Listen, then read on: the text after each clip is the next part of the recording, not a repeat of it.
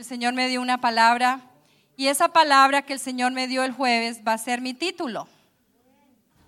El Señor usó a la hermana Merlin, que creo que ya salió para, ella es maestra también. Ok, ya salió para su clase. Pero eh, aquí el Señor usa muchas personas. Lo que pasa es que a veces no nos damos cuenta que el Señor nos quiere usar. Necesitamos dejarnos usar. Así como la hermana, ella también, ella me decía que ella sentía miedo, que ella a veces veía cosas y siente que Dios le habla, que vaya y le hable a cierta persona y ella sentía temor, que fuera de su carne. Pero entonces ella eh, finalmente se, eh, como que ya, ya entendió que era realmente de parte de Dios. Y entonces les voy a dar este título que es, no sé si Nicolás me hizo una filmina especial, pero yo quiero hablarles de la simiente ha sido bendecida. Así fue lo que el Señor me dijo el jueves. Eso fue lo único que me dio y yo quedé... Mm". Oh, qué bonito, Nico, gracias. La simiente ha sido bendecida. Yo quisiera que se los pueda molestar otra vez. ¿Se pueden poner de pie por última vez? Y vamos a orar. Siento que se desocupó la iglesia. Wow. Vamos a orar, Señor Jesús, Padre amado, guíanos en este momento, Señor, abre nuestros corazones. Pero ante todo yo te pido, Señor Jesucristo, que me uses que sean tus palabras y no las mías, Señor Jesucristo. Que nos des, Dios Todopoderoso, de tu sabiduría, de tu unción, Señor. Porque en este momento estamos listos a recibir, comenzando un nuevo año, Señor. Y queremos escuchar de ti, Padre Santo. Si no es de ti, no me permitas decirlo. En el nombre de Jesús, Señor. Ante tu presencia estamos, Señor. Manténnos atentos en este momento. En el nombre de Jesús. Te damos gracias, Señor. Y así de pie. Eh, yo quisiera que fuéramos a Éxodo, porque es la palabra de Dios. A veces en esta iglesia nos la pasamos de pie, entonces a veces el pastor dice, no, se pueden sentar, no hay problema. Pero vamos a Éxodo 12. Eh, ustedes van a estar sentados un, un buen ratito, ahorita yo no. ok, Éxodo 12. Y vamos a leer unos cuatro o cinco versículos, comenzando desde el versículo 36. Éxodo 12, 36. Y dice así, y Jehová dio gracia al pueblo delante de los egipcios y les dieron cuanto pedían. Así despojaron a los egipcios. El 37 dice, partieron los hijos de Israel de Ramasés a Sucot como seiscientos mil hombres de a pie, sin contar los niños. El 38. También subió con ellos grande multitud de toda clase de gentes y ovejas y muchísimo ganado. 40. El tiempo que los hijos de Israel habitaron en Egipto fue 430 años.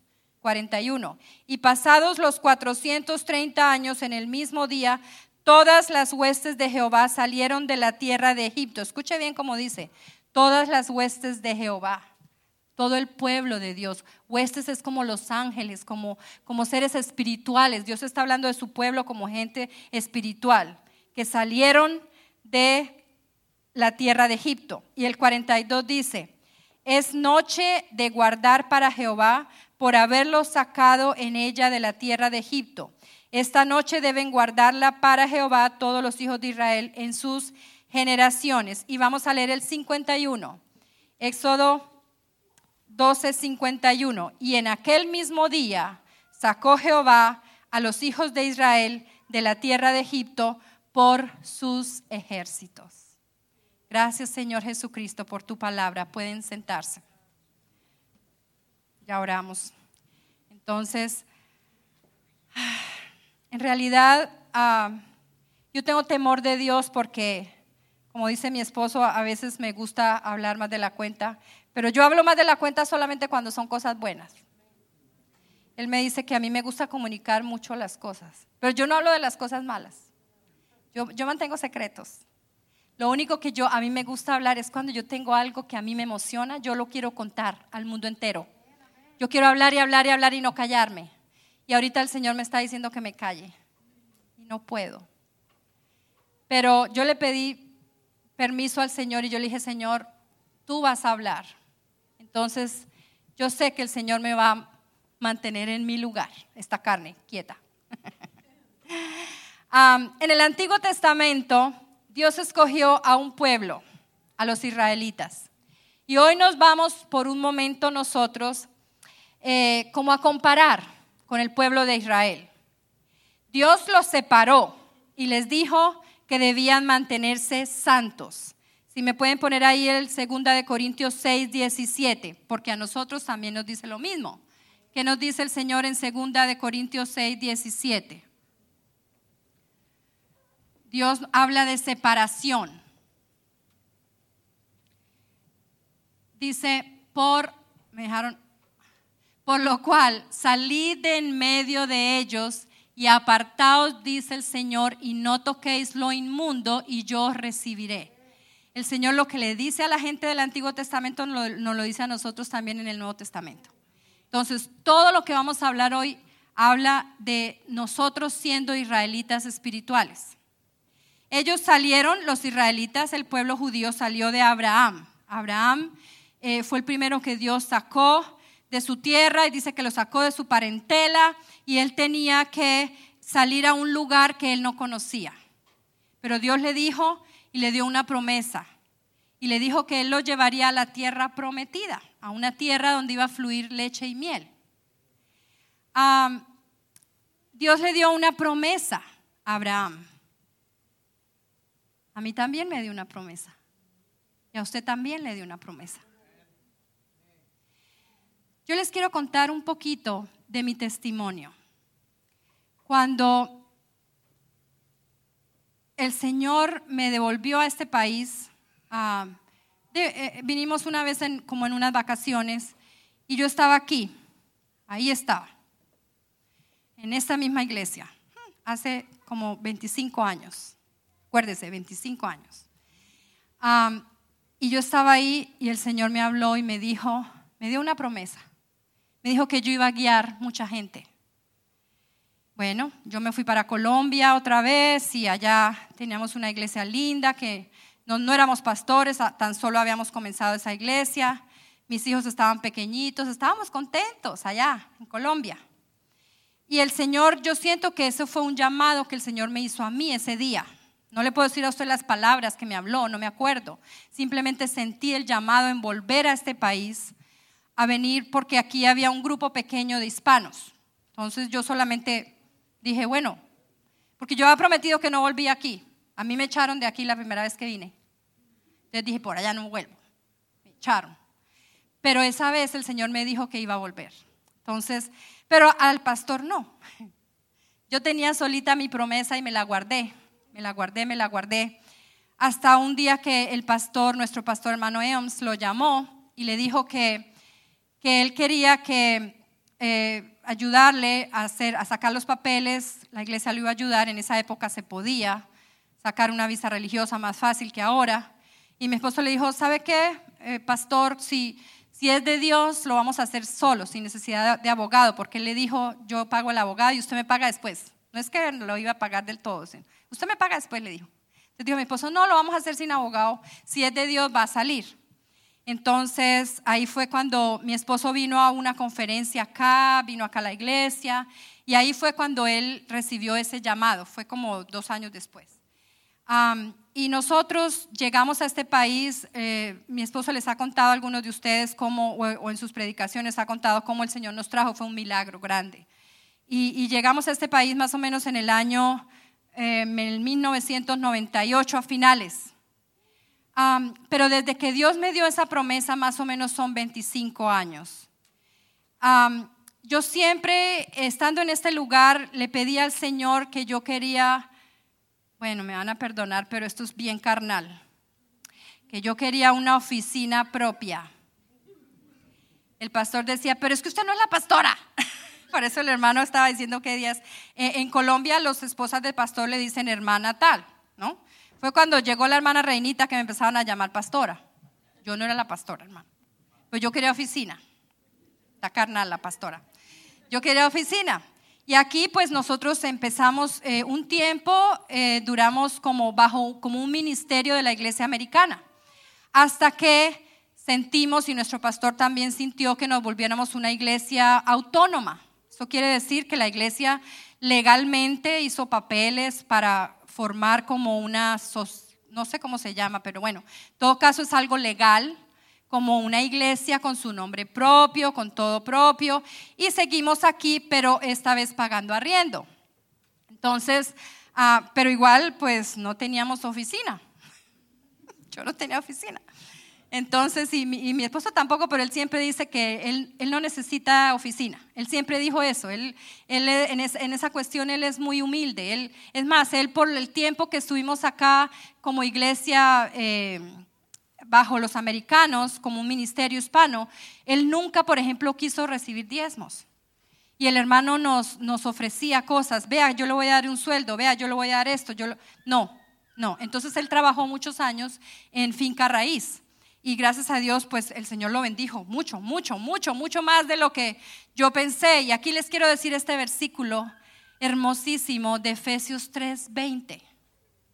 Porque fíjese que cuando uno pide una cosa chiquita, yo pedí una oficina, pero el Señor nos va a dar un templo. Grande, grande, grande. Y aquel que es poderoso para hacer todas las cosas mucho más abundantemente de lo que pedimos o entendemos según el poder que actúa en nosotros. Si ves esa última partecita, dice, según el poder que actúa en mí y en ti. ¿Cuál es ese poder? El Espíritu Santo es un poder que entra en ti, pero depende de ti el que lo mantengas, el que te mantengas firme y y, bien fuerte en las cosas de Dios. Depende de nosotros. Todo en este camino depende de nuestras decisiones que tomemos hoy. De cómo tú pones primero a Dios o primero las otras cosas.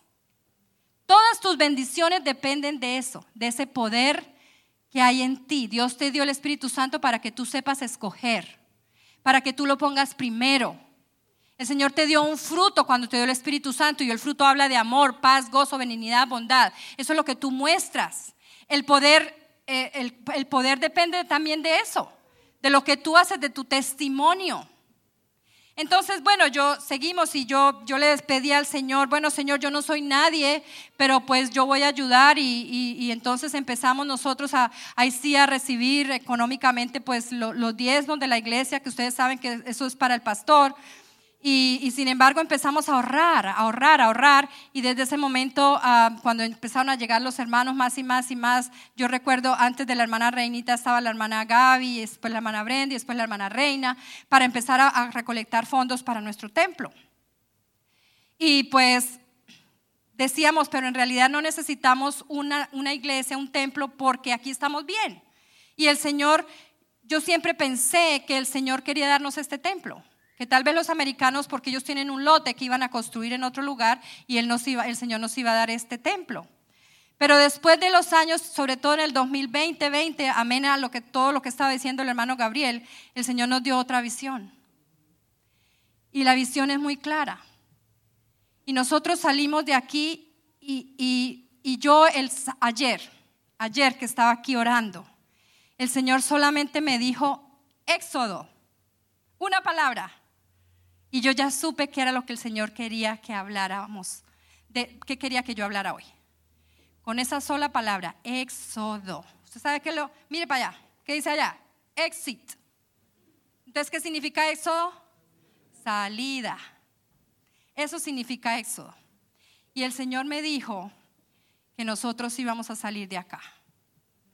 Hasta apenas ayer me lo dijo. Y me dijo que les hablara a ustedes de eso.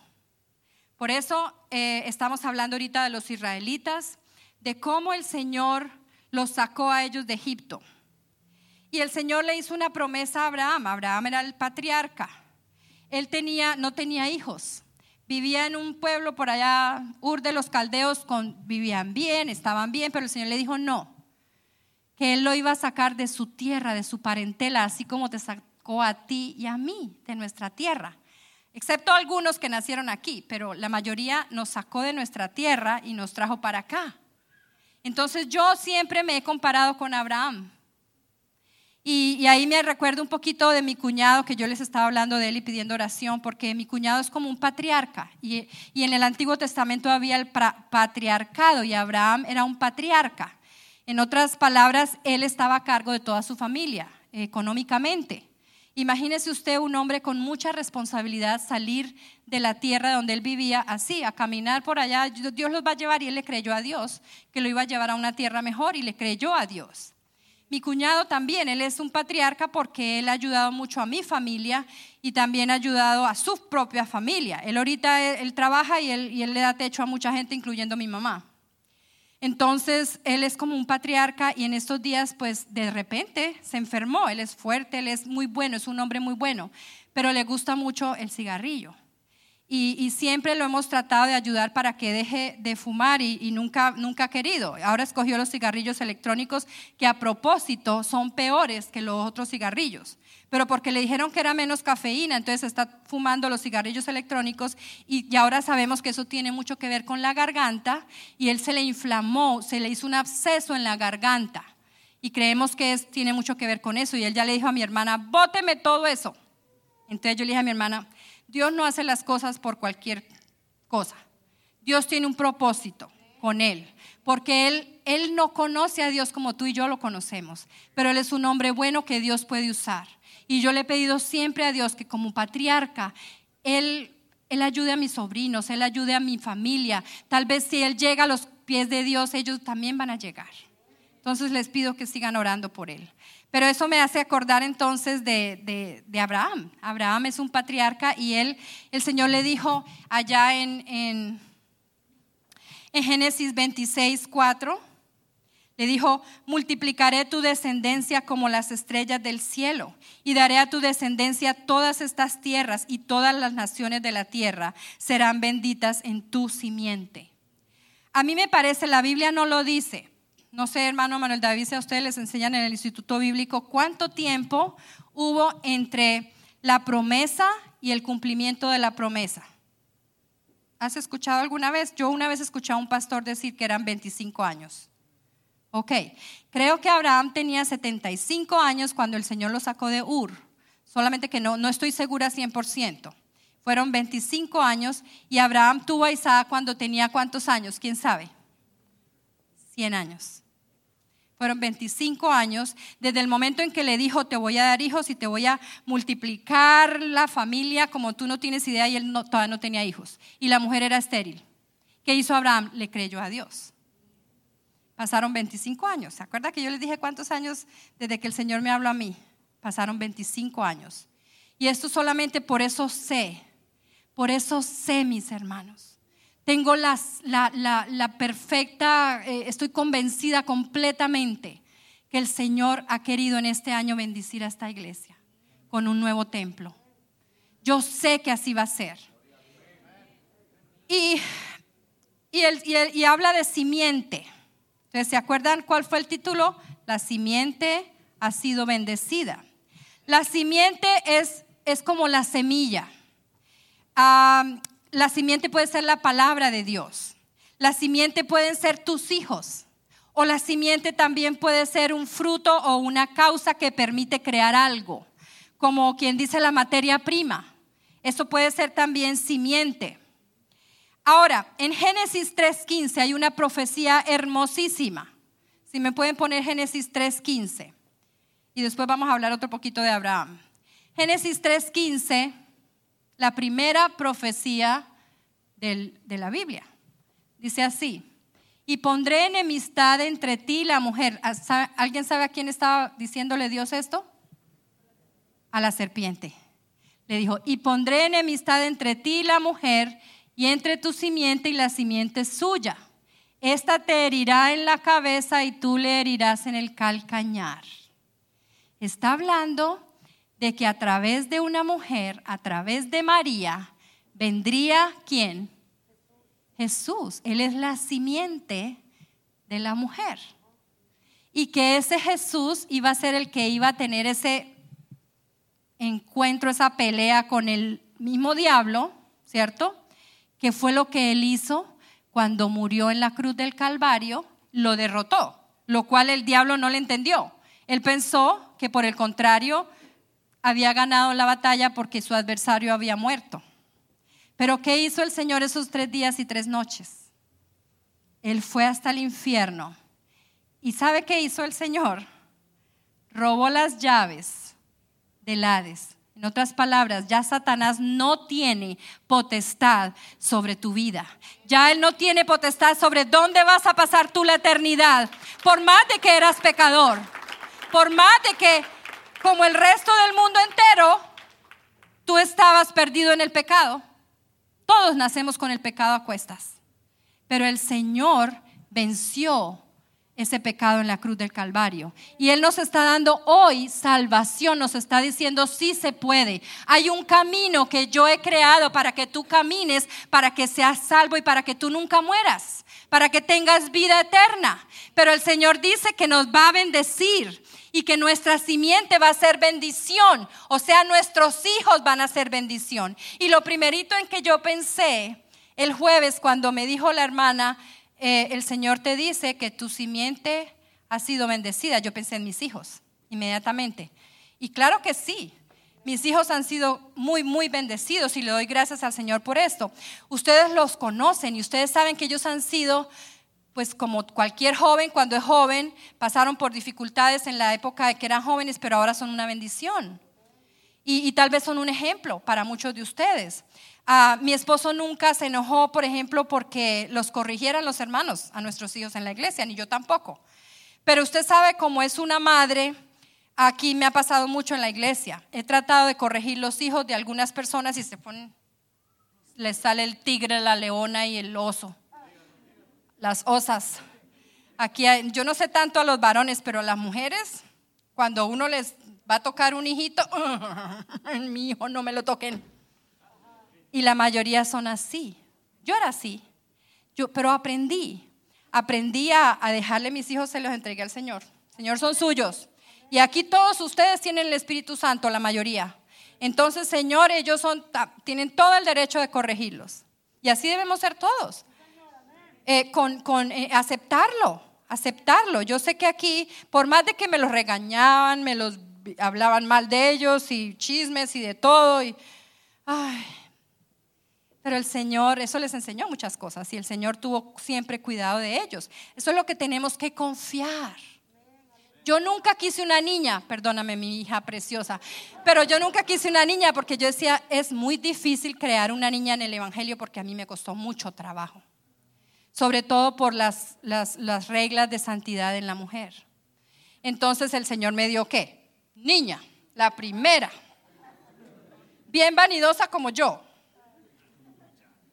Entonces uno tiene que luchar. Pero adivinen qué, yo no he estado sola, nunca. El Señor siempre me los ha puesto a ustedes y el Señor nos ha ayudado a todos. Gloria a Dios. Entonces yo le doy las gracias a ustedes también por eso. Por eso hoy ellos pueden ser hoy un testimonio. Pero mire lo que le pasó a Abraham, que es el padre de la fe. Y vamos a ir un momentito al capítulo 22 de Génesis. Génesis capítulo 22. Y, hace un recuento, Génesis está antes del Éxodo, de cómo Dios prueba la fe de Abraham. ¿okay?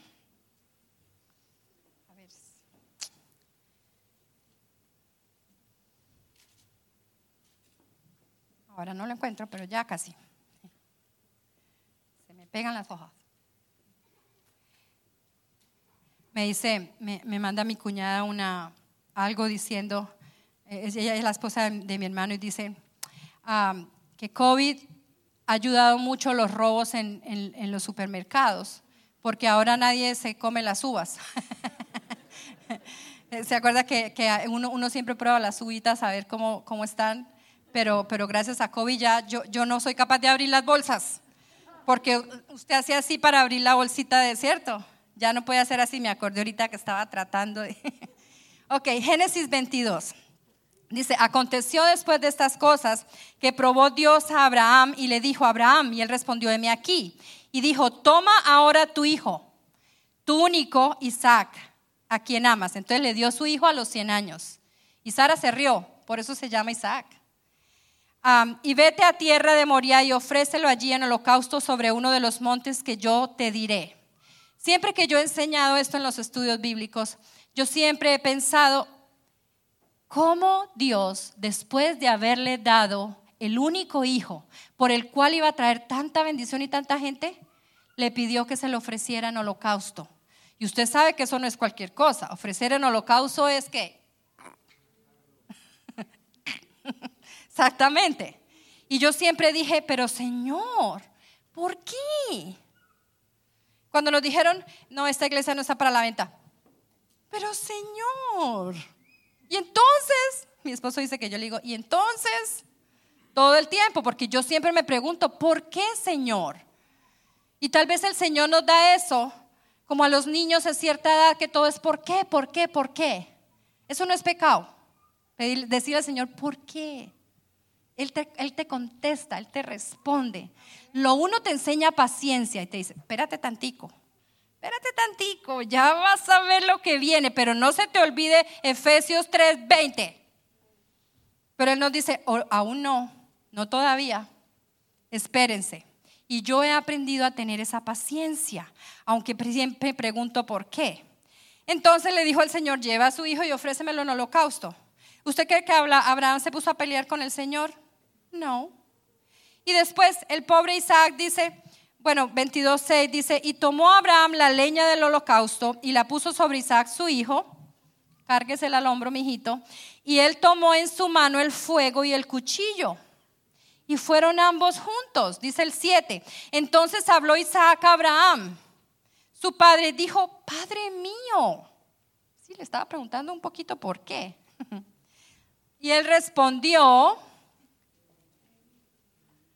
heme aquí, mi hijo. Y él dijo, he aquí el fuego y la leña, mas ¿dónde está el cordero para el holocausto? ¿Cómo así, papá? Yo soy su único hijo, lo que usted esperó toda la vida. ¿Qué vamos a hacer allá arriba? Sin cordero. Aquí viene otra hermosa ah, profecía. Dice el 8, y respondió Abraham, Dios se proveerá de cordero para el holocausto, hijo mío. E iban juntos. ¿Quién es el cordero de Dios que quita los pecados del mundo? Dios se proveerá de cordero. Pero bueno, siguieron su camino. Cuando llegaron al lugar que Dios les había dicho, edificó allí Abraham un altar y compuso la leña y ató a Isaac su hijo. ¿Puso resistencia? Él estaba creyendo en la palabra de su papá. Le dijo, Dios se proveerá de cordero. Por lo tanto, yo creo que el papá lo amarraba y él miraba apenas, están amarrando. Ninguno de los dos se puso a luchar con Dios, a decir por qué y a tirar cosas y a decir, como somos nosotros a veces, no. Ah, yo soy culpable. Tiro cosas y los zapatos contra la pared y todo lo que puedo. No peleo con nadie, pero yo sola peleo. Dios no nos escucha cuando hacemos esas cosas, porque le gusta es la fe. El obra es cuando tenemos fe. Y acuérdese que este es el Padre de la fe. Por eso Dios supo que él tenía fe. No solamente lo sacó de su tierra, se lo llevó y le dijo, lo va a llevar a una tierra hermosísima que usted no conoce, pero ahorita le está pidiendo la bendición que le dio. Bueno, y si vamos al 12, no, perdón, al 10. Y ya tenía todo listo, dice el 10, y extendió Abraham su mano y tomó el cuchillo para degollar a su hijo. Entonces el ángel de Jehová le dio voces del, del cielo y dijo, Abraham, Abraham. Y él respondió, heme aquí. Ahí está la, la, ilustración. Y dijo, no extiendas tu mano sobre el muchacho ni le hagas nada, porque ya conozco que temes a Dios. Ya conozco otra vez que temes a Dios, por cuanto no me rehusaste tu hijo, tu único. Entonces alzó Abraham sus ojos y miró, y aquí a sus espaldas un carnero trabado en un zarzal por sus cuernos. Y fue Abraham y tomó el carnero y lo ofreció en holocausto en lugar de su hijo. El Señor siempre provee. Cuando el Señor te pide algo, no se lo niegues. Por más de que sea todo tu dinero. Señor, no me lo dejes decir si no, si no debo decirlo, pero. Pero el Señor puso en mi esposo que nosotros mensualmente, eso fue en los últimos dos años nada más, debíamos dar una cantidad de lo de los diezmos mensual. Y yo enseguida dije, mm, ¿cuánto? Eh, ah, ¿Cuánto? Y él dijo, sí, vamos a meter esta cantidad para ProTemplo. Y yo dije, no, no alcanza. No alcanzaba, de verdad. Yo llevo las cuentas, por eso es que quería oficina. Yo era secretaria, soy la secretaria. Entonces yo le digo a mi esposo, no alcanza, no hay forma de que alcance. Si metemos eso que tú dices, lo vamos a meter a ProTemplo, no alcanza. Mételo a ProTemplo. Ok. Ok. Ok. Vamos a poner ropa vieja. No voy a volver a ir al mall y me vas a tener aquí con la cara larga. ¿Usted cree que él me escuchó? Por más de que le decía, eh, hoy no vamos a comer carne. Ok. no me puso atención. Y ahí salía el dinerito mensual. Y ha salido desde hace dos años. Pero no solamente eso, el Señor puso mucho más y les cuento que este año de COVID, hermano Gabriel, en la iglesia se duplicó. Se dupli ¿Ustedes están escuchándome bien? Se duplicaron las entradas. ¿De dónde? Si estamos los mismos, casi los mismos. Usted le está yendo bien en su trabajo, usted no me ha contado, yo no sé, pero se duplicó.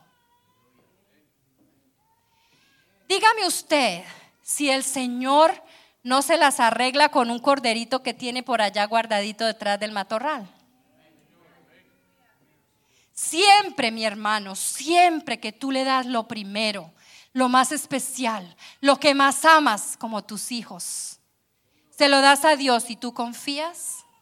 ¿Tú crees que tú le vas a entregar tus hijos a Dios y que Dios no va a saber qué hacer con ellos?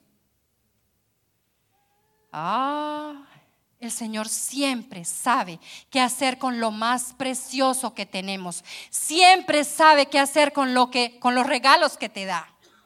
Tú se los tienes que devolver. Y ahí comenzó el plan financiero de Dios. Ustedes ya lo saben. El 10% es para Dios, no es mío, es para Dios, es de Dios.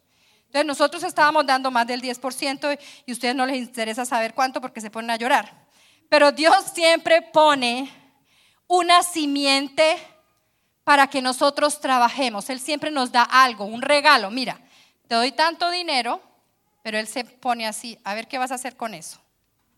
Te voy a dar este buen trabajo y te voy a dar más que a todo el mundo en tu compañía, lo que sea. A ver qué vas a hacer con eso. Ajá. Dios pone una simiente en Sara, ¿ok? Y llega Isaac.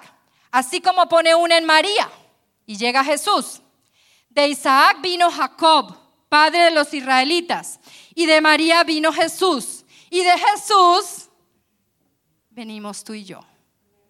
Cuando nosotros recibimos el Espíritu Santo, es algo tan hermoso porque Él entra dentro de nosotros. Hay una fusión hermosísima de nuestro espíritu con el Espíritu de Dios y viene un fruto como en la intimidad de cualquier ser humano, siempre hay fruto. Ahí vienen los hijos con Dios cuando estamos tan íntimos con Él, viene fruto en tu vida. Vienen cosas hermosas y muchos hermanos han testificado cómo este año vinieron cosas hermosas. Por ejemplo, el hermano Jesse, para los que no estaban aquí, testificó que este año vinieron, el 2020, el año pasado, vinieron cosas muy buenas a su vida. Muchos de ustedes, yo sé que Dios los ayudó mucho porque los números no mienten. Y, vino, vino, mucha, mucha, mucha bendición a sus vidas. Entonces nosotros necesitamos siempre recordar que cuando Dios nos pide algo es para bendecirnos.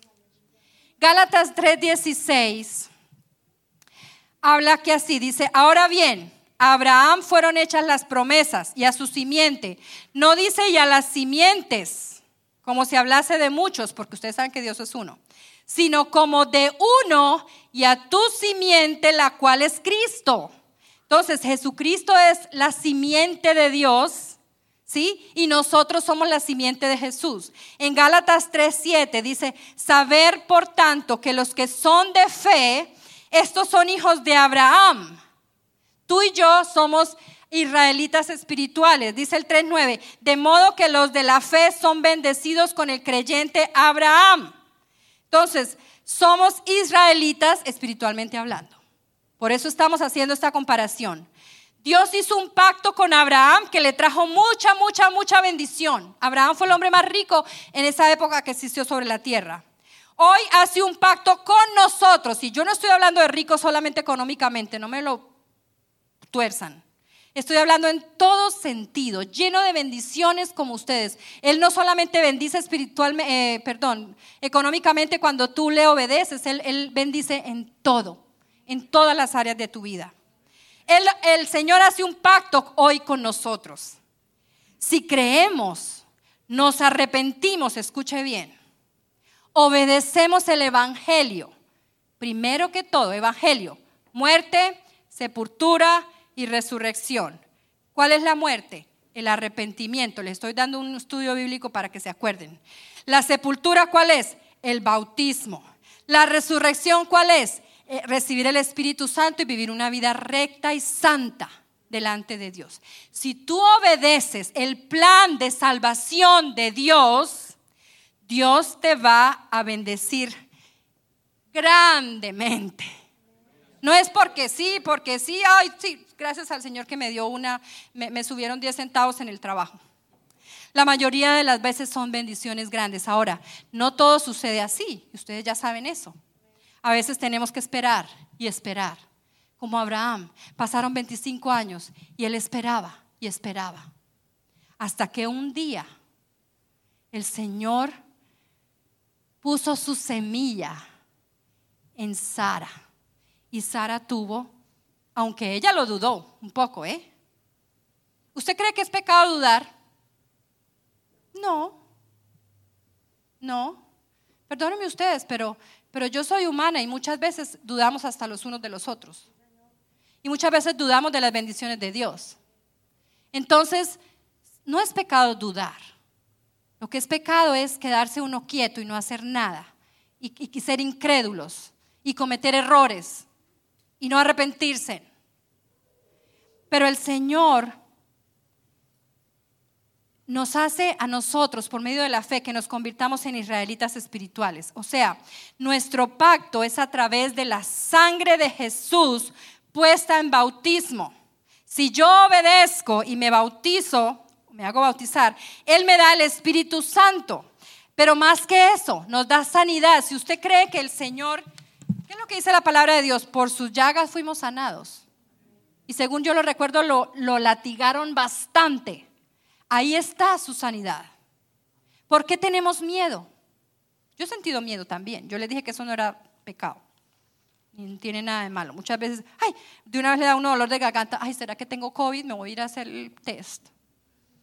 Muchas veces dudamos. Pero el Señor dice que Él nos da prosperidad, que Él nos da salud, que Él nos da larga vida. Y si yo sigo obedeciendo, nos va a dar la vida eterna. Tenemos que creer. Mi parte es obedecer su palabra. La parte de Dios es darnos la promesa. ¿Cuál es la promesa? Bendición, vida eterna, la salvación. Esa es la promesa que Él nos ha dejado. ¿Ok? El Señor nos repite a través de su palabra que nos dará la tierra prometida. La tierra prometida es el cielo, es la salvación. Pero antes aquí en la tierra el Señor me lo proveyó a mí, me lo prometió, perdón, a mí, que me iba a dar un templo, que íbamos a tener un lugar propio. El Señor me lo prometió a mí hace 22 años. Es más, hace 25 me dijo usted, la voy a llevar para allá y esto y lo otro, pero hace 22 años que llegamos acá en el en el 1998, él me, prometió ese templo, mi oficina. Y una vez estaba yo aquí con una, hermanita americana y ella me, lo dijo. Me lo dijo. Que yo iba a tener, la iglesia hispana va a tener su propio templo. Es más, ella me dijo, usted pinta, póngase a pintar y venda esos cuadros y verá que ustedes van a tener suficiente dinero en unos añitos para comprar su propio templo. Ella me decía que íbamos a comprar este templo. Por eso yo creía. Pero simplemente el Señor le da a uno cosas aún más grandes de lo que nos imaginamos, de lo que soñamos. Y, y todavía no le preguntaba al Señor por qué este templo le parece chiquito. Puede ser por la cuestión de la distance, social distance, yo no sé. Hace unos días, Mr. Cooley, ustedes lo conocieron, Brother Cooley, él me dijo, este año la iglesia de los pentecostales de Charlotte estará en la tierra prometida. Así me lo dijo.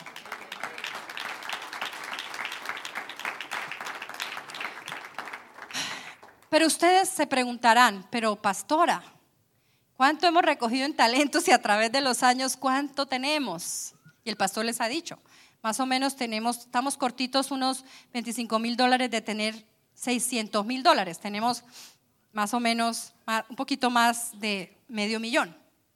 Pero todavía no hemos encontrado ningún templo que valga medio millón. Ni un, ni un lote, ni siquiera. Entonces, ahí está nuestro dilema. Nosotros necesitamos creer. El Señor nos habla, nos dice. O sea, Dios nos, nos hace promesas, así como Abraham, ¿sí? Pero Él, ¿qué hace? Prueba tu fe. Uh, a mí me ha probado varias veces. Este templo se ha llenado varias veces. Lleno, llenito, ¿verdad, hermana Elizabeth? Y de pronto, ¡puf! Se empiezan a ir estos, puf, puf, se fueron, se fueron, se fueron. ¿Y qué hacemos? Seguir adelante, seguir adelante, vamos hacia la tierra prometida. Aún no sabemos mucho de cómo Dios va a cumplirnos. Hace algunos días vimos una iglesia, grande, grandota, más de lo que usted se imagina. Yo lo voy a dejar hoy que ustedes como yo soñemos. Vamos a hacer esto. Vamos a hacer lo siguiente.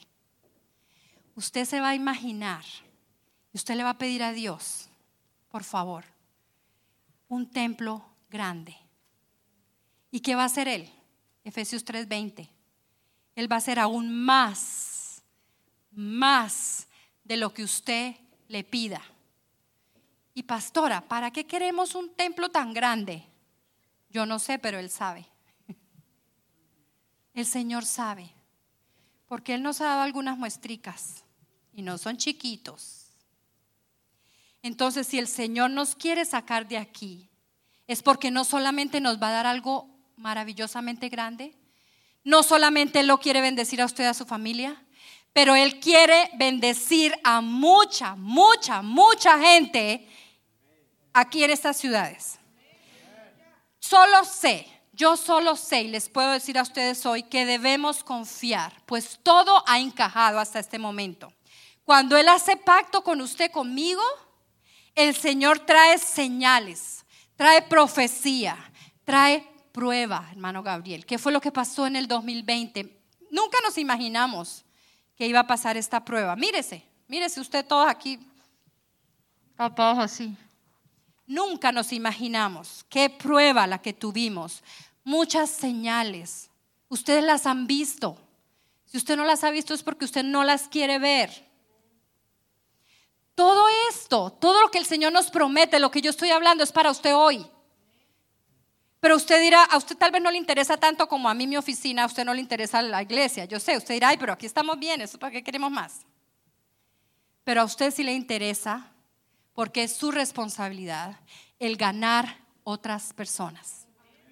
Porque el Señor ya viene. Y el Señor está, ya, esta iglesia está lista para dar a luz. Te los he dicho miles de veces. Lo que pasa es que ahora ya llegó el momento. Acuérdese que usted tiene que esperar nueve meses por su bebé. Y usted le parece que ya no llega ese momento. ¿Sí o no, hermana Miki? ¿Dónde está? A uno le parece que ya no llega, que ya no puedo más. Nueve meses. Abraham esperó 25 años. Yo llevo ahorita 22. Pero el Señor sabe. Y hubo esta profecía. La simiente ha sido bendecida. Tus hijos, mis hijos, tú y yo hemos sido, hemos creído, hemos obedecido, hemos sido bendecidos grandemente, hemos pasado por pruebas. Ahora, ¿qué tienes que hacer? Solo creer y confiar. Confía. ¿Qué nos dice el Señor? Primero tú pones las cosas de Dios, primerito lo pones a Él, primero es Él. Yo sé que tienes muchas cosas aquí atrás guardadas. Yo creo que tienes muchas peticiones, muchos sueños que quieres que sean una realidad. Pero Él está diciendo, si tú me pones primero, todo vendrá por añadidura. Y el Señor ha dicho, la simiente ha sido bendecida. Eso significa que ya fuimos bendecidos, nosotros y nuestros hijos. Y cada vez me acuerdo más que desde que conocimos a, Mr. Cooley por medio de la hermana Silvia, él siempre nos ha preguntado, ¿cuántos niños hay en la iglesia? Mi esposo sintió eh, em, ampliarle, él le dio una foto así grandota a, Mr. Cooley de los niños de la iglesia cuando el Día del Padre la tomamos aquí. Por eso quería tomar otra que días. pero él, él, la está repartiendo. Él la tiene, él en su casa colgada ya y ahorita la está repartiendo. La manda por el celular, se la manda a todos sus amigotes ricos llenos de plata.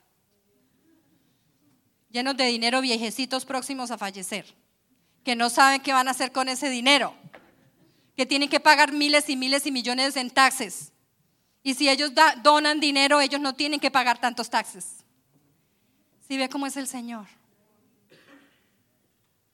Por medio de Mr. Cooley, sus hijos, esta gente está diciendo, hay, hay un grupo allá en Sharon Amity y Shamrock que quiere ayudar a todos los hispanos de Charlotte. Así lo están diciendo. ¿Por qué? Porque si usted trae a sus hijos acá, a sus amigos, a los hijos de sus hijos, a los mm, compañeritos de, la escuela, sus hijos no van a ser drogadictos. Sus hijos no van a tener problemas de por allá que se vuelven loquitos. No van a tener tantas cosas que tienen el resto de los niños allá en el mundo, los problemas que tienen los niños en el mundo. ¿Por qué? Porque están sido criados en la iglesia, enseñados en el Evangelio. No es que esté diciendo que aquí no hay, los niños no tienen problemas. Sí, los problemas de crecimiento hasta siguen siendo los mismos y bla, bla. Pero miren a nuestros hijos, los más grandecitos, mírenlos, ¿dónde están? Ellos no se quedaron allá postrados en el desastre, se levantaron y siguieron adelante. Y hoy son testimonio para muchos. Entonces nosotros sabemos que Dios sí cumple sus promesas. Él nos pide también que nos mantengamos fuera de pecado. En 1 Juan 3.9 dice, todo aquel que es nacido de Dios no practica el pecado, porque la simiente de Dios permanece en él. En otras palabras, si tú pecas o tus hijos pecan, se sale la simiente, el Espíritu Santo, o se duerme. Entonces, si usted quiere que el Espíritu Santo esté obrando en su vida, usted no puede pecar. Dice, la simiente de Dios permanece en él y no puede pecar porque es nacido de Dios. Entre más usted se meta en la palabra de Dios, porque cree usted que nosotros hacemos premios aquí al final del año cuando usted lee toda la Biblia completa. Yo creo que el hermano Rigo nos va a dar un gran testimonio el día que lo premiemos por haber leído. él, él, él nos tiene, nos debe un testimonio, hermano Rigo. Ya casi. ¿Por qué les digo esto? Perdóneme, no lo quiero apenar, simplemente lo que les quiero decir es que funciona. Cuando tú te haces ese propósito, voy a leer toda la palabra de Dios en un año. Yo ya pedí los, los folletitos porque la hermana Elisa está detrás mío. Pastora, ya pidió los folletitos y los pedí tarde, sorry y los pedí un poco tarde porque estaba muy embolatada y, y, yo creo que van a llegar el lunes, yo creo que van a llegar mañana o pasado. Entonces yo les voy a traer los folletitos para que usted vuelva a empezar a leer la palabra, empiece en Génesis, usted sabe que no tiene pierde. empiece a leer la palabra otra vez este año. Tiene tanta, tanta, tanta bendición que usted ni se imagina. Y no solo para usted, para sus hijos. Haga el esfuerzo, empiece este año nuevamente. Amén, hermana María. Empiece nuevamente. Muchos aquí lo han leído dos, tres veces. Otros ya se nos perdió la cuenta. Todos los años sí se puede. Eso es comenzar el día con el Señor, eso es ponerlo primero. O si usted lo hace en la noche, eso es poner a Dios primero de todas formas. Todos los días. Si usted te atrasa un día, dos días, eso es fácil, volver a, recuperar el tiempo. Yo hay veces que no la puedo soltar. La hermana Josefina no la pudo soltar y ella la acabó uh, hace tiempos. Entonces, uno quiere acabarla para volverla a empezar a leer. Así ese es el amor que Dios pone en su palabra. Entonces el Espíritu Santo es esa simiente que a su vez es Jesús morando dentro de nosotros. Y como Jesús es Dios y somos sus hijos, entonces yo también soy simiente. Ahora, vuestros hijos, nuestros hijos son nuestra simiente. Y nuestros hijos deben dar testimonio, buen testimonio. Ellos no siempre van a ser teenagers. Después cuando pasan cierta edad ya se arreglan. Créame. Pobrecitos ustedes que todavía no tienen teenagers, pero no importa. Después de que son teenagers ya se arreglan. ¿Cierto? Ahí, ahí para la prueba hay varios aquí, vea. él le dijo, ¿qué? Voy a hacer una pregunta. ¿Qué le dijo el Señor a los israelitas? Él le dijo, salgan de Egipto. ¿Cuándo? Después de la plaga. ¿Qué nos está diciendo a nosotros el Señor? Salgan de ahí. ¿Cuándo? Después de la plaga. Ah, ¿sí o no? Vamos a darle un aplauso al Señor. Aleluya. Ellos tuvieron diez plagas, nosotros solamente una y nos quejamos. Nosotros vamos a salir después de la plaga. Por eso sé que el 2021 es el año donde vamos a salir. El Señor dijo, Éxodo, salida. Salida, Éxodo, salida, vamos a salir. Eso significa que usted también va a salir de su dilema. Usted va a salir de sus problemas.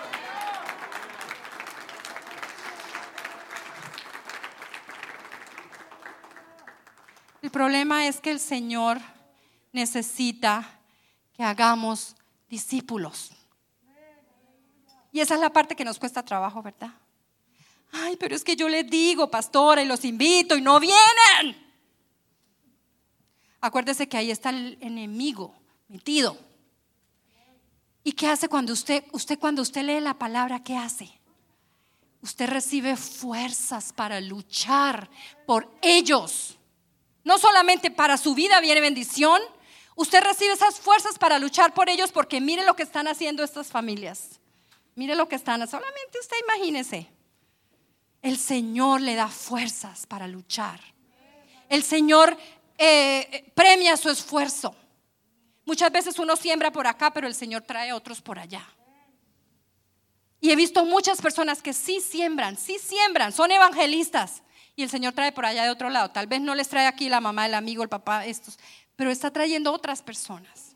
Solamente cuando nosotros sembramos puede haber cosecha. ¿Cómo más puede haber una cosecha si tú no la siembras? Necesitamos sembrar primero. Entonces, Mateo 28, 19 y 20, ¿qué dice? Dice, id y haced discípulos a quienes? A todas las naciones, bautizándolas en el nombre del Padre, Hijo y Espíritu Santo, enseñándoles que guarden todas las cosas que os he mandado, y aquí yo estoy con vosotros todos los días hasta el final del mundo. ¿Qué significa eso? Y yo pensaba anoche, anoche sentí muy triste por mi hermana porque, porque a mi cuñado le hicieron una traqueotomía y eso es terrible. Le abren un hueco aquí porque yo ya no podía respirar ni tampoco le podían meter tubos para que respirara. Dice una traqueotomía. Y yo pensaba anoche y me dio mucha tristeza. Yo dije, todas las cosas que yo he pasado, el Señor me ha consolado. Pero mi hermana estaba sola. Es más, le dije, escucho un eco. Me dijo, estoy en un hall sola. Me dijo, sola, esperando lo que lo operaran a las nueve de la noche. Ella solita, solita. Y me dio tanta tristeza porque ella no conoce. Pero Dios me dio una promesa. Dios me dijo a mí también un día, me dijo, si tú te ocupas de mi gente aquí en Charlotte, yo me voy a ocupar de tu gente allá en Colombia. Me lo dijo el Señor. ¿Y qué hacemos nosotros? Confiar, confiar, confiar. Y llamé a mi esposo inmediatamente y le conté. Y, y, cuando escuché eso que él me dijo, me dijo, no te preocupes, tu cuñado va a estar bien. Esta mañana amaneció muy bien, gracias a Dios. Pero ella, pobrecita, yo nunca, mi, hermana es muy fuerte. Yo soy débil, ella es fuerte, tiene un carácter y nunca la, la había escuchado llorar hasta anoche. Vuelvo y les digo, él es un patriarca. Él no solamente es el esposo de mi hermana, él es el papá de tres y él tiene mucha gente que, inclusive mi mamá, dependen de él. Entonces, wow, ¿cómo, cómo puede una persona allá en el mundo? Ustedes imagínenselo, nosotros pasamos por dificultades, pero Dios está con nosotros. Él promete que siempre está con nosotros. ¿Cómo hacen las personas que no tienen a Dios, que no conocen a Dios? Pero está es nuestra responsabilidad decirles, como yo le dije a mi hermana, si tú le pides, Dios te va a escuchar. Y ahí se puso a llorar. Y yo le dije, yo voy a estar orando contigo, yo estoy contigo. Pero ella no entiende. Hay personas que tú les dices, Dios está contigo, aún no entienden porque no lo han experimentado como tú y yo, que lo sentimos aquí como se sintió hoy. Esa era la mismísima presencia de Dios tocándote, dándote alivio, dándote promesas. Es el mismo Dios, ellos no lo conocen. Y Dios tiene un propósito, un plan para muchas personas. Escúcheme usted, para muchas personas, yo me acabo de dar cuenta la semana pasada que el plan de Dios es mucho más grande de lo que yo me lo imagino. Pero Él nos va a usar a nosotros. Y yo tengo un algo para usted. Si, él, si usted se deja usar, usted también va a ser bendecido. Hermano, hermana, todos vamos a ser grandemente bendecidos. Y trae oficina incluida. Más de una tiene como 20. Entonces, ¿por qué a veces titubeamos en obedecer la palabra de Dios? Si sabemos que trae mucha, mucha bendición, el Señor va a estar con nosotros. Nosotros tenemos, la, mire, la obediencia nos enseña, la obediencia se modela. Usted tiene que mostrarla a usted. ¿Cómo enseña usted a sus hijos? Ellos lo ven a usted. Yo sé que a veces no miran bien esos muchachos, pero ellos tienen que mirarlo a usted. La obediencia se modela. Usted tiene que ser obediente primero. No pretenda que si usted no paga diezmos, sus hijos vayan a pagar diezmos un día. No funciona así. Uno necesita ser obediente y mostrarle a los hijos. Aquí en la iglesia hay niñitos que pagan diezmos de, los, de lo que su papá les da la semana. Uno, dos dólares, no importa ellos ya aprendieron a pagar diezmos. Si mi papá me da algo para la semana, lo que sea, ellos sacan su sobrecito y pagan diezmos. ¿Quién les enseñó? Yo. Uh Los papás les enseñaron. No se queje mi hermano, mi hermana. Entonces, cuando nosotros hemos mostrado a nuestros hijos, a nuestra simiente, ellos van a ser bendecidos. Esa es la ley de Dios. Lo que se siembra, se recoge. Si, salimos a, a predicar, si salimos a hablar de las cosas de Dios, el Señor se ocupa. El Señor siempre se ocupa, Él trae a otras personas. Mire, tú y yo somos un remanente. ¿Qué significa eso? Que aquí por aquí en esa iglesia han pasado muchas personas, unos no aguantan, pero usted está aquí hoy porque usted aguantó. Usted, así como los israelitas, ellos quedaron muy poquitos, vinieron y se los llevaron a Babilonia, a otros se los llevaron a Siria, y quedaron muy poquitos de ellos en la tierra. Pero Dios bendijo a los que habían quedado, eran los pobres, los campesinos, los que trabajaban la tierra. Dios los bendijo después, les reconstruyeron la ciudad después. Y el Señor permitió que ellos fueran bendecidos. Por alguna razón, creo yo, esas personas se quedaron ahí porque de ellos iba a venir ese remanente, esa fuerza para después bendecir a otros. Yo me sentí ayer, yo le dije, Señor, es que somos una manada muy pequeña, porque Dios nos ha mostrado algo muy grande, un templo muy grande. Yo le dije, Señor, somos muy, muy poquitos. El Señor sabe qué me dijo. El Señor dijo que éramos suficientes. Por eso hemos pasado la prueba. Él necesita tu boca, Él necesita tus pies para ir, Él necesita tus brazos para abrazar a alguien. Zacarías 8:12 dice, porque habrá simiente de paz. La vid dará su fruto y dará su producto a la tierra. Tú no tienes por qué preocuparte si tú obedeces, no te preocupes por lo físico, solo por lo espiritual. Dice, y los cielos darán su rocío, Dios hará su parte. Y haré, escuche, que el remanente de este pueblo posea todo esto. Lo que yo estoy hablando hoy, el Señor te lo va a dar a ti. Manada pequeña. Las bendiciones de esta vida son nuestras si somos obedientes. ¿A qué? A la palabra de Dios. Yo tendré mi oficina, tú tendrás tu ministerio, tú tendrás los deseos de tu corazón. Pero hay miedo, hay incertidumbre. Pero me dijo también el Señor, no temas, manada pequeña. Todo esto me lo dijo ayer en la oración. Si ustedes creen que no vale la pena venir a orar, vengan a orar. Me dijo el Señor, no temas manada pequeña, porque a vuestro Padre le ha placido daros el reino. ¿Cómo le parece? Me tocó ir a buscarlo. Está, ay, perdón, no lo escribí. Pero es, es, está la palabra de Dios, ¿sí o no? Alguien que me lo encuentre. No temáis, manada pequeña, porque a vuestro Padre le ha placido daros el reino. Ese reino que Él te está prometiendo es las promesas que ya te ha hecho. Tú tienes una promesa, yo tengo mi promesa, pero al mismo tiempo Él nos va a dar las promesas a todos. Oh, gracias. No temáis, manada pequeña, porque sí, porque a vuestro Padre le ha placido le ha dado la gana. ¿Me lo merezco? Ah. Pero a Él le ha placido daros el reino. Es palabra de Dios, mis hermanos. Gloria a su nombre. Hay un problema, debemos salir, yo sé, yo sé, nos toca salir, ya pasará la plaga y no saldremos sin nada. ¿Qué le pasó a los israelitas cuando salieron de Egipto? ¿Alguien sabe? les empezaron a dar cosas. Por favor, váyanse. Llévense el oro, la plata, los vestidos. Mire, yo tengo un vestido que acabé de comprar, lléveselo.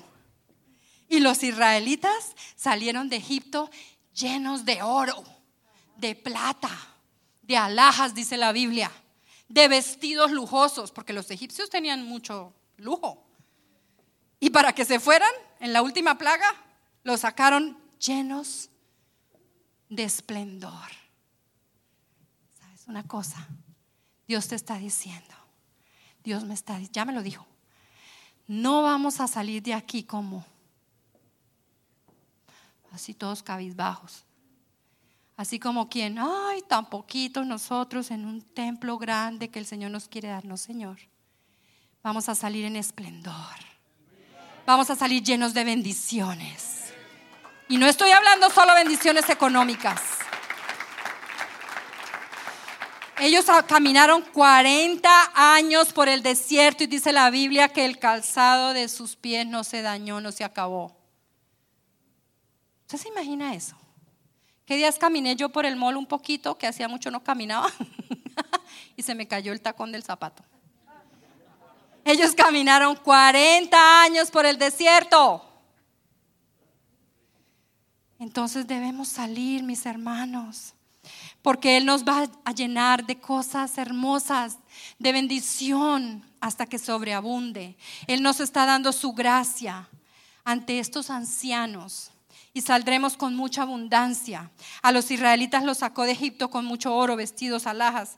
De esta manera, yo quiero, Nico, que muestres las sillas, porque cuando estaba orando también el Señor me mostraba un poco de sillas. Ahorita estamos así, y vamos a estar así. ¿Usted lo cree?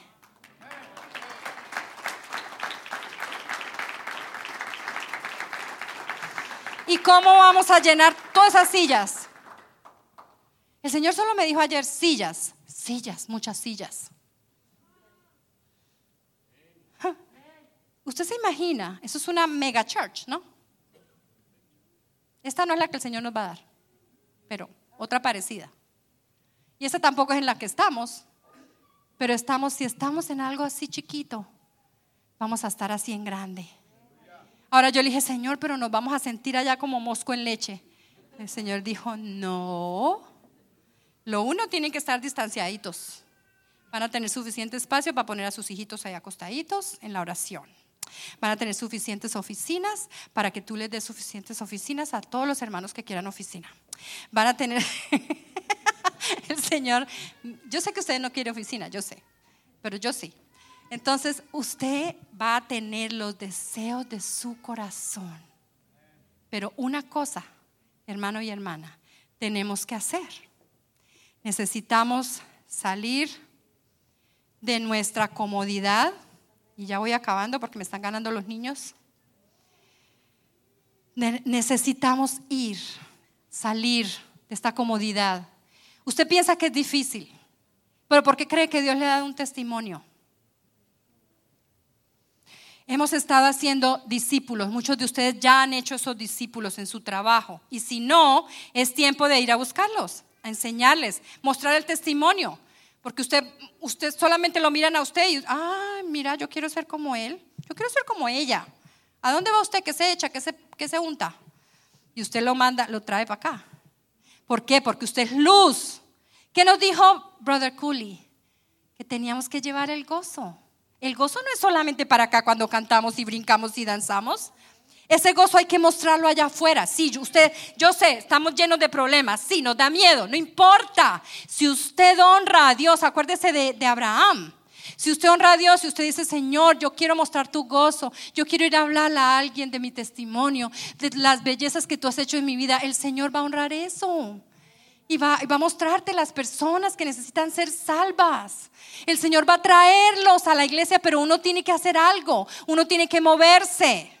Hechos 5:14, y los que creían en el Señor aumentaban más, gran número así de hombres como de mujeres. Somos una iglesia apostólica, vea, se lo va a demostrar. Está en Hechos 2, 44 al 47, dice, todos los que habían, voy a gritar más que esos niños, todos los que habían creído estaban juntos y tenían en común todas las cosas y perseverando unánimes cada día en el templo, partiendo el pan en las casas, en la oración, en su casa, cuando usted invita a los hermanos. Comían juntos con alegría y sencillez de corazón y el Señor añadía cada día a la iglesia los que habían de ser salvos. Yo necesito que alguien entienda aquí hoy que tenemos una promesa. Que el Señor va a seguir añadiendo almas. Pero no si nos quedamos de brazos cruzados. Ya es tiempo de la ciega. Se siembra. Acuérdese que la simiente es la semilla, lo que usted siembra. Y se recoge la cosecha. Es tiempo de recoger. ¿Cómo vamos a llenar el templo? Los renuevos el Señor me estaba mostrando personitas ayer y muchas de esas personitas son hijos de personas que han estado aquí. Y el Señor me los mostró. Esas personitas van a llegar con sus familias. Los hijos de los que se fueron. Tus hijos van a traer sus amigos de la escuela. Tú vas a traer a los que trabajan contigo. Tú les vas a mostrar a las personas que, que no hay que desesperarse Tú les vas a mostrar, escúchame bien, es tu obligación mostrarles. No hay que desesperarse, en esto no es el fin del mundo. Aún el Señor necesita llenar las sillas. Otra vez, Nicolás. Muchas sillas el Señor va a llenar porque nos va a dar un templo grande. Por eso el Señor me dijo, diles, diles, hay que obedecer, pero hay que salir. Éxodo, salida llenos de esplendor. Lo que viene es mucho mejor, es grande, vale la pena. El esfuerzo. Primera de Corintios 19, 13 dice, esfuérzate y esforcémonos por nuestro pueblo y por las ciudades de nuestro Dios. Esas ciudades son Charlotte, Concord, Huntersville, Canápolis, Harrisburg, Mooresville, etcétera, etcétera, etcétera. En el nombre de Jesús, dígalo conmigo. No todos aquí viven en Charlotte, muchos de ustedes viven en las afueras. Dios quiere bendecir a sus vecinos. estos ancianos están esperando que nosotros ayudemos al pueblo latino de aquí. nos van a regalar un templo y nosotros vamos a decir, ay, ya estamos contentos ahí, nos vamos a ir a nadar entre esas sillas allá. No, vamos a hacer nuestro trabajo y vamos a orar. Eso fue lo primero que Mr. Cooley me dijo cuando él me dijo, este año va a ser, pero necesitamos orar. Necesitamos orar y ayunar. Viene un ayuno pronto. Viene un ayuno pronto y usted tiene que estar dispuesto. 21 días. No lo empiece todavía porque lo vamos a empezar todos juntos. Yo les digo cuándo. Es que es bueno empezarlo a principio de año porque usted hace muchas resoluciones y después se le olvida muy rápido.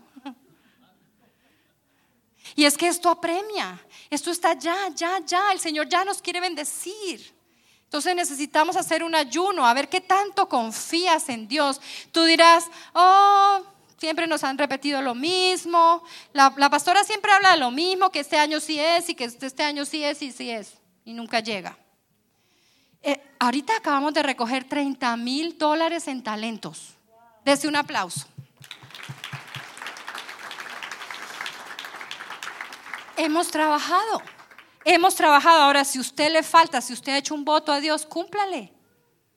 Así es sencillo. Dios lo va a ayudar cuando usted se, se lo eh, propone en su corazón con, con gozo, sí, lo voy a lograr. Dios le va a ayudar. tenemos que dar como no lo hemos propuesto en el corazón. Esta es una iglesia dadivosa, ya muchos lo han hecho. Nunca pienses que otros, que otros den, porque entonces ellos van a tener la bendición y tú no. Eh, eh, el, chiste es uno mismo involucrarse para uno tener la bendición. Por eso todos necesitamos involucrarnos en el proceso de ganar almas. El Señor te ofrece hoy la bendición o la maldición. Ya estoy terminando los músicos, por favor. Él te ofrece o la bendición o la maldición. Deuteronomio 11:26 dice, he aquí, yo pongo hoy delante de vosotros la bendición si eres obediente, la maldición si prefieres ser un idólatra mundano que busca solamente las cosas del mundo, la electrónica, el celular y el internet. Esos son los ídolos de ahora. Facebook. Facebook es muy chismoso. Todo eso. Si saben ustedes que esos hombres grandes hombres que inventaron Facebook y hasta el que inventó Zoom y todos esos y el de Amazon y toda esa gente poderosa que tiene que ver con el Internet. ¿Usted quién cree que los maneja?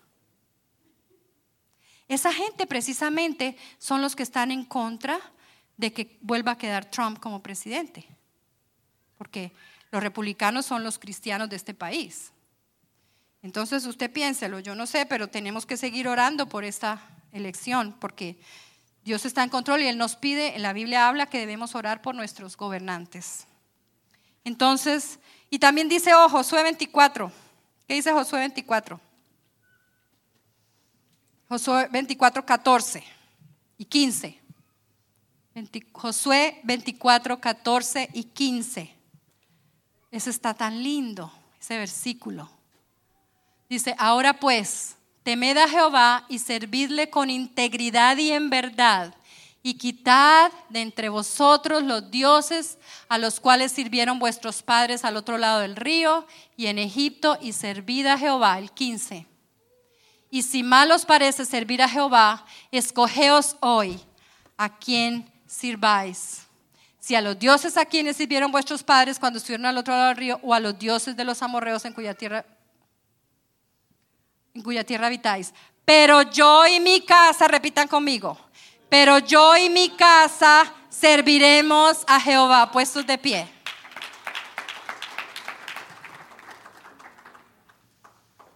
Segunda de Corintios 6, 17. Dice, comienza así, dice, salid de en medio de ellos. Ya es hora de salir porque el Señor nos da una bendición muy, pero muy grande. Miren mis hermanos, y con esto ya me, bajo. Tener una iglesia no es tener un grupo suficiente de personas que ayuden a pagar el mortgage o la renta. Yo le pedí al Señor y siempre con mi esposo le pedimos, Señor, nuestra iglesia no alcanza a pagar un mortgage. Cualquier edificio vale millones y millones y nosotros, y siempre le decía, Señor, no vamos a poder pagar un mortgage. Ahorita lo que se paga de promesa de fe, lo que alcanzamos a recoger son 2.500 dólares Un mortgage vale 10 mil, 15 mil, 18 mil, yo no sé de ahí para arriba. Entonces yo le decía, Señor, ¿cómo vas a hacer esto? Porque el Señor nos va a dar una promesa, una bendición tan grande que nosotros no vamos a tener que hacer un pago mensual. No más promesa de fe. Solamente para los misioneros, por supuesto, y eso sí que les vamos a dar bastante a nuestros misioneros. Pero mis hermanos, el Señor ha cumplido ya su promesa. Y Él nos está dando una iglesia libre de deudas. Aún no tenemos el dinero, yo sé que no. Aún estoy hablando tal vez para muchas personas de ilusiones. Pero yo sé, y el Señor me lo dijo, es su promesa, que este año saldremos de aquí.